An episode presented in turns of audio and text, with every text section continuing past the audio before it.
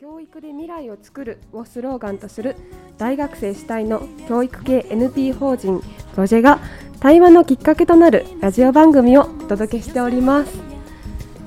えー今回のゲストは早稲田大学で人権教育を学んでいる椎名愛さんです。こんにちは。こんにちは。よろしくお願いします。お願いします。私はあのシティズンシップ教育とか主権者教育に興味があって大学であのゼミで学んだりとかあと小学校に行って成んで前授業をする？授業、えっと、活動をやったりとかしてます。今日はよろしくお願いします。よろしくお願いしまます。皆さん最近ハマってるものは何ですか？ハマってるもの。突然ですが。す。愛愛さんどう？あー私はあの最近ハードカバーで本を読むのにハマってて、はい。あの結構ほほんともともとは電子書籍派だったんですけどあそうなんですそうなんね。そうなんかあのあまりにも可愛いあのかなんだろうカバーの本を見つけちゃって、へー買って読んだらなんかその充実感がすごくって確かに、ハードカバーで読むのにハマってます。ね、開いてる時の読んでる感のとかあるよね。そうそうそうそう。ハードカバーだと。あこだわりが詰まった感じが。そうそう。あこんな分厚いの読み切っちゃったとか。私も最近小説読むのハマってます。でもハードカバーあんまり高いしそうなんね。ですよ。ね うんちょっといいもの買ってみようかな。うん。ぜひぜひ。うん福ちゃんは何かありますか？ハマってるというよりも最近あったことで言うと昨日内定式があってお来年から新聞記者になるんですけどなんかこう新聞めちゃくちゃこう憧れて入ってあれうん周りどれぐらい読んでんだろうっていうのを唐突に不安になってきましあたーそうだよう。ね。ん。どれぐらい読んでる？たとえ山塩ちゃんとか。えー、私はあの全く読まない家で新聞取ってないですし、うん。あそうなんだ。あの取ってた時もあるんですけど、うん。あのどんどん積み重なっていくんですよね。読まずにただチラシだけこう横に置いといてみたいな感確かにね。習慣がないと読まなかったりじです。うん。するな結構読むのも時間かかるから、うん。なんかそのねなんか気になるなるとこだけ読んでとか見出しだけ読んでとか。うんどんどん不安になってくる。ごめんごめん全然大丈夫。うん。なるほど。なんかそれってやっぱりなんだろうな。難しさとかが来てるのかなって思うんですよ。なんか例えば漫画とかだったら、うん。うん新聞の一面に漫画が載ってたら読む。あ確かに。4コマだけ読んだりして。あ確かからやっぱり難しくて、うん。読んでもなかなか噛み砕けない自分だけでは。っーうん。ていうのが結構あるのかなって思って。確かに私も新聞は一面だけ読んだりはするんですけど、うん。なんかなかなかその記事を読んでもうん。それだけで理解できないんですよね。やっぱ確かに背景知識がないとはいはい。これ何のことなんだろうっていうのがうん。とりあえずいっぱいあるから、なかなか確かにね。ハードルが高いのかもしれない。そうね。そうだよね。うん。わかんないことだし、そもそも面白くないしね、そうすると。うんなんか、はい、今回のテーマがあの政治に関心を持つってどん変なことっていううんテーマで、はい。これ私があの政治に興味があるあって今高校生なんですけど大学で政治学とかを学びたいなっていうのを思ってるから、今回このテーマを提案させてもらったんですけど、ううん。でもさ、多分高校生とか大学生、そもそも政治に興味ある人少ないじゃん。ーん。などういうきっかけがあったのかな？なんか私もその政治っていうのは本当に遠い存在だったんですよね、うん。つい最近まで。遠くてなんか理解もできないし自分がなんか関われる部分もないっていうふううにん。思ってたんですよね。でもなんかそのその壁を壊したいなって思ったきっかけがあって、うんなんか私はもともと環境問題に興味持ってて、はいはい。なんかそれの啓発方法というか、うん。なんか環境問題に対する意識を広める方法として、うん。炭素税っていうのに注目したんですよ。なんか税っていう制度があれば、うん。なんかあの税制度って結構広い影響力がね。ありますし、うん。なんかそれでなんか人々の意識を変えるきっかけになりうるんじゃないかなっていうのを見出してたんですけど、うん。なんか実際その炭素税っていうの、日本にもあるんですね。うん。日日本にもあって。聞いたことないです。な私たちも払ってるんですよ実は。ですなんですけど、うん。なんかその値段が安すぎるっていうのとか課税の課税額うん。が安すぎるのもありますし、うん。あとそのあの税金の払っ払わなきゃいけない額ってあことだよね。そうですそうですそうです、うん。それが安いのもありますし、あと広報というかその周知周知があんまりうまくいってないのかなっていうのがあってなんかそうなんですよね。政府が発行してるその炭素税に関する資料っていうのが、うん。とっても難しかったり抽象的だったりうん。してうん。なんか私も調べ始めてからなんかうん。国民として払ってる身なのに、なかかなかその詳細を知れないっていううん。のえー。にちょっと違和感というか不安を覚えて、うん。そこで改めてなんか政治との壁っていうのを感じたんですよね。なんか知りたくても知れないから知ろうと思わなかったら知る余地がないっていううん。よなの。そうれこそ新聞とかにもなかなか一面には出てきにくいうん。ところでもありますしね。そうですね。確かにな、うんなんかか個人的にはなんですけど、実家とかに帰るとん結構政治の話を親がしてたりとか、ああと私は大学の文学部に所属しているのでその友達間の間でも政治の話っていうとちょっと堅苦しいんですけどなんか、政治とか社会に関する話っていうのは割とよくする方なのかなっていうのは思うんですけど、でもなんかこうなんだろうどうしてもそうやって考えるときに大きすぎるというか、政治っていうのは、なんねかいろんな仕組みがあって税金もあってそうやってこう仕組みも難しいじゃないですか、公務員とかも政治にもちろん変わってくるし、とかなるとじゃあ私は何ができるんだろうっていうことに対するこう無力感みたいなのが結構感じる時があって。そうだよね。うん。優香とかは、はい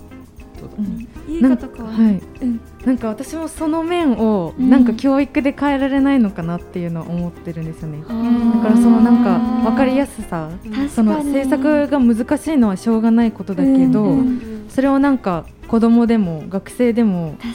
どんな人でも理解できるようなその分かりやすさをなんか授業内でやるっていうかその理解する機会を授業でやったりだとかそれに対する意見の発信の場をその授業内で作るとかそういう機会があればいいんじゃないかなっていうのを個人的には思ってたんですけどなんかその辺であの愛さんはあの今まで試験者教育っていう面でいろいろ模擬授業とかやられてたっていうのを聞いてすごいお話を聞きたくてあうーずうずしているんですけど はい。教えてもらえますか、でもやっぱりその政治ってすごい幅広いからこそ、うん。うんなんかどこから手をつけていいかわからないみたいなことがあると思ってて、うん。だからこそその炭素税炭素税みたいにやっぱ自分の身近なところからなんか興味を持って考えてみるっていうのがやっぱりすごい大事なんじゃないかなっていうふうに思ってます。でなんかあの私は今小学校であの出前授業っていう形で小学校に実際に行って、あのなんだろう小学生が立候補をして、うん。それに対して投票箱に実際に投票してうん。開票するみたいなあの出前授業、模擬投票うん模擬選挙の活動をやってるんですけど、うんそこではそのその投票のテーマうんがあのまるまる小学校のある地域を良くするためにはどうしたらいいだろうかとか、まるまる小学校の暮らしを良くする暮らし生活を良くするにはどうしたらいいだろうかとかをそれぞれ考えて。あの我々何々党はどんな政策をしますみたいな清き一票をみたいな。なんかそれを小学生が頑張って言ってる姿見るとちょっと微笑ましいです確ね。そうそう。え国とかじゃなくって自分の生活その自分たちの家族や友達の生活ってところから考えていくってそうですそうです。だから例えば地域の課題とかだったら、うん。実際にあの地域の課題を調べるところから始めて、はいはい。あこういう課題があるんだったらこういう政策がいいんじゃないかとか。う、んで調べてみたらなんか全然ここが進んでないことが分かってたから自分はこうしますとか。そんな風に自然と政治的なことをやるみたいな確かにな。活動をしてます。確かにな。なんか自分の街について調べたらその街がより好きになるし、うん。意外と知らないこといっぱいあったりとかして、びっそうそうそう。くそうりしますよね。いや確かにな。そういうの。で、うんうん実際その小学生がこう模擬選挙やってど,、うどうでしたかその本人たちは？本人たちはあ本人たちはなんかその調べるまではやっぱり地域にこんなに外国人がいるとは思わなかったとか、なんかあとなんだろうな。選ぶその選挙を投票する時もあのこの党はあのすごいいいこと言ってるけどあんまり実現できなさそうだからこっちにしようかなとか。なんかそういうふうにちゃんと政治のなんか一番大事なところっていうのを簡単に考えてやってる感じがしますね。確かにな。なんか普通の本なんでしょう。その本当の政治の場というか、うん、本当の選挙の場でもそういう考え方ができるようになるといいのかもしれないですね、うんうんうん、なんかそもそもその実現可能なのかって考える機会とか、うん、なんでしょう考える機会とか知識とかが足りなくってなかなか本当の場ではそういうことができないのかなっていうのは思いますね。あとやっぱ自分のその自分の一番大事にしたいところをちゃんと自分で持っておくっていうか、まあ、多分みんなの中にもともと持ってはいるんだけど、うん、それをちゃんと照らし合わせるっていう作業とかも大事かなと。あなんかすごい。どうした？のいきなり恥ずかしそうな顔 生とかで習う政治政治経済とかの政治ってすごい難しいじゃないですか。そ、ね。うんうん、のさっきゆかが言ったようにそのすごい長い漢字の法律名を覚えて、うん、それがなんか何人がとか、うん、何が？やるやる。すごいなんか頑張って暗記したなっていうのは覚えてるんですけどなんか頑張って暗記したなっていう分確かにその身近な生活をより良くしたいなっていうこう割と素朴なところっていうのが忘れてたっていうかなんか感じがして確かになって思いました。確かにね、なんかパッと今聞きながら思ったのが、うん、なんか政治について学ぶことって結構多くてこの例えば政治ってこういうことだよねとかこんな法律があるねって、政治についての学ぶことあるけど政治的な方法を通して学ぶことって実はそんなに多くないのかなって思って、政治的な方法で学ぶってどういうことですか？例えばですけどこの、生徒会の選挙があった時に、うん、このどっちを選ぶかとかどっちを選んだらこの学校良くなるかって考えることって多分政治そのもの政治の教科書にあるようなことは学ばないけど、うん、その考えるプロセス自分の学校生活を良くするかとかそれって結構政治的なことだなと思ってて。じゃその仕組み自体とか、うん、仕組み自体っていうよりは、自分がどう参加していくかのその感覚を養う経験。なるほど知識だけじゃなくてこの身体感覚とかその時の感情とかそういうものも含めて学ぶっていう方がなんか重要なのかなって今聞きながら思ってました。なんか私も大学のゼミであのやっぱシティズンシップ教育とかそういう政治をどういうふうに学校で教えているんだろうっていうのを調べた中でその今結構多くの学校でやられてる教科書っていうのがあの政治の歴史政治っていうか選挙の、うん、まあ、こういうふうに女性の参政権が獲得されましたとか、うん、あともし投票するんだったらこういう手順でやればいいんですよとか、うん、そういうなんか歴史的な知識だったりとかあとどういうふうに投票すればいいっていう方法はすごく教えてるんだけどそしたらなんかその知った上でじゃあ自分はあのどこに入れどうなんだろうどういうふうに考えたらいいのかとか、自分はどういう人間なんだろうかとかそういう意識的なことが全然やられてないなっていうのがあって、まあ、そう生徒会の活動とかもあってもなかなかそこがつながらないから、ね。うん、普段の政治のなんか投票になると、あなんか難しいなとか間違えたら怖いなとか思ってしまうのかなっていうふうに思ったな今聞いてて。確かにな。なんか間違えたら怖いなっていうのはちょっとわかります、うん、間違えるってないんだけどね。そも正解がないしね。うん、そうやっぱ自分の価値観と照らし合わせてどうしたいかっていうのを一意見として投票できるのが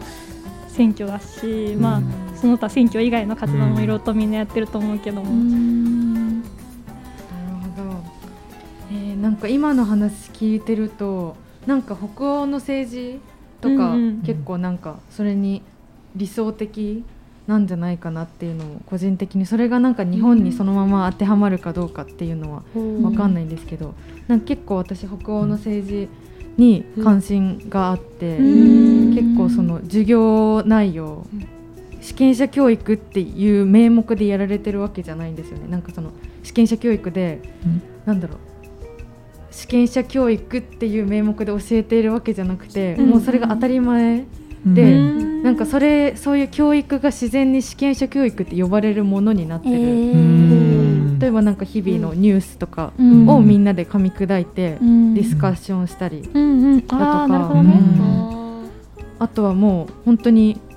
その実際の政党でどこに投票したいかっていうのを生徒でそれぞれ話し合って投票してそれがもう大々的にニュースで放送されるみたいな。やつとかがあって結構その自分が社会を変えていくイメージっていうのが日常生活で身についていくのかなってなん。かニュースで報道ニュースニュースでその小学校とか学校でやったことが報道されてなん。か結構だから実際の政党とかもそれで結構政策変えるっていうか、えー、のがあるらしいです、もう未来の世代がこう思ってるん。だったらっていうので、割とだからもう結構子どもたちからしても、その自分一人の力の大きさっていうか影響力持ってるんだっていうのを割と実感できる場があるのかなって思って。それ大事ですね。そのそういう選挙権を持たない世代っていうものも発信するというか、その伝える方にも回れるその考えるだけじゃなくってそれを誰かにこうそれこそニュースとか報道っていうこう政治家が見える部分に出せるっていうのは確かにすごいなって思いました。確かにね、なんかすごい今可能性を感じたわ。すごいですね。明るい話ですよ。確かに今の日本でそう、あんまりこうどこの政党に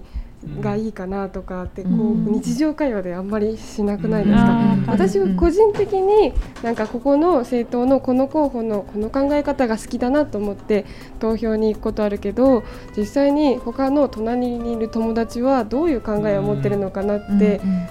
なんかちょっと選挙の話ってタブーっていうか話しにくいからそういうのをもっとこう子供の頃からみんなでここの塔いいよねとかクールだよねみたいな。言えたらもっといいのかなと思いま。あと政治の話決してこうまるまる党がとかまるまる総裁がとかそういう話じゃなくてもっと身近なこの、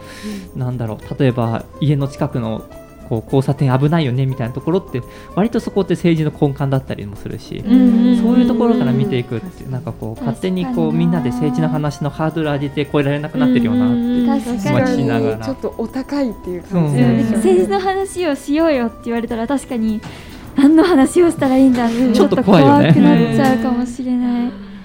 えー、身近なことでいいんだけどね、全然。なんか自分的にはやっぱすごい身近なことを話してるつもりでも、なんかまあそうじゃない人に話したらなんか偉いねとか真面目だねとか言われるのがすごい嫌で、だからそういうそう思わない？いや それは意識高いねとか。そうそうそう。それがすごいこうみんなから政治を遠ざけてるような気がします、大したこと言ってないのに ですよね。なんかみんな意識低く保ちたいのかなみたいな。感じさえしてくる同調圧力が。あでもなんか意外と話なんかポロッと漏らしてみたら意外と乗ってきてあなんか思ってたより大丈夫なのかもって思ったこともあるかな。でもそうですよね、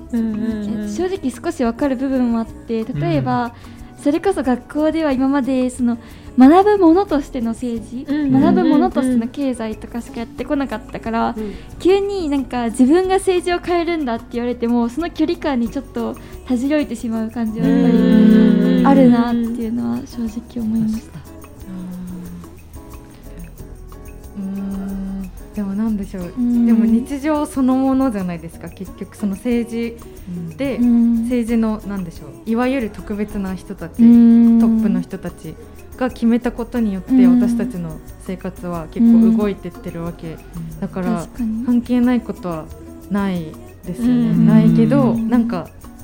うんそこにどう関わっていけばいいんだろうっていうのはあるけど。どうなんだろう。確かになんかみんなうんなんか今の話聞きながら思い出したのは個人的なことは政治的なことっていう言い方をしたりしてて、これ結構女性のフェミニズム運動とかしてる人が言ってたん。だけど、個人的にこの例えばこの女性がなんだろう、ハラスメントを受けるとかそういうようなことってすごい個人的なことされてきちゃった、うん、今その人が我慢すればいいよねって、でもそれって本当は政治的なことだよねっていう。ふうに、確かに。女性の声が政治に届きづらいっていうところから来てることだし、なんか今の話しながらそのスローガンって意味が深いなって確かにななんか私も権利、あの権利はもともとわがままとされてたことなんだよっていう説明を受けたことがあって。そうなんかそのやっぱ女性が働きたいとかもわがままとされてたけど、今はもう当然なってきたから、なんかその政治とかそういうな権利とかは変わっていくからこそ、なんかねもっと気楽に自分の不満とかそうだよね。そう話し合ってそうどうしたらいいんだろうっていうのを話すことがね、なんか政治の一歩なのかもしれない。ね、なんかみんなの、ま、わがまま入門っていう本確かそんな名前の本があって面白そうわがままを言うことっていうのが社会を変えてきたっていうのをすごくわかりやすい言葉で書いてるので。興味ある人は 読んでみてください。うまいな。なんか敵じゃないってすごい大事だなって思います。なんか話聞いてて、なんかなんとなく怖いとか、うんなんとなく人のわがままの話とかも聞きづらいっていう状態になりかねないななる時があるっていうふうにも思ってて例えば、うん、それってわがままじゃないって言った時にやっぱりなんかこうなんだろうな相手のわがままで終わらせちゃうというか、うん、そこに対するなんて言うんだろうこう敵対心みたいなのがいろんなところであるな。それこそ党とか、そうだよね。うん。なんか敵と味方とかじゃなくてみんなでその問題をどう共に変えていくかっていう方ですよね。多分本当は。そうですね。なんか今回、私の興味でやってもらった回なんですけど、結局なんかなんだろうな。遠くない存在にしたいですよね。なんか難しいな。家川結構相互発信とかやってたりするんだっけ、あそうですね。なんかお互い興味持ったことを共有し合って議論し合って、それでなんか発信をどんどん大きくしていったら、なんか社会の動きになっていくんじゃないかっていうのを個人的には思ってるんですけど。なんかその声聞いてなんか記者として発信少しでも頑張ろうかなっていう最初の方に戻ってほっとしました。でも、はい、今日すごい楽しかった。やっぱりこういう会話が増えたらいいのかなっていうのは思うので、今日のラジオが誰かのきっかけになったらいいなっていうのは思います。ではこれで人がこれ聞いてなんか話してくれると嬉しいよね。ぜひこの音声の向こうにいる皆さんは 会話を始めてみてください。じゃあ今回はこれで終わりになるんですけどはい。じゃあありがとうございました。愛さんありがとうございました。ありがとうございました。私たち NPO 法人ロジェは今後も教育で未来を作ることをスローガンに活動を続けてまいります。ホームページにアクセスしていただくとえっと、いろいろな情報を見ることができますのでぜひ、えっと、ご支援よろしくお願いしますまたこのラジオ番組のフューチャリティのインスタグラムもありますし、えっと、ちょうどこの前 Spotify でのあのポッドキャスト配信も始めたのでぜひインスタグラムからアクセスしていただければと思います。今後もよろしくお願いします。じゃあ本日はありがとうございました。ありがとうございました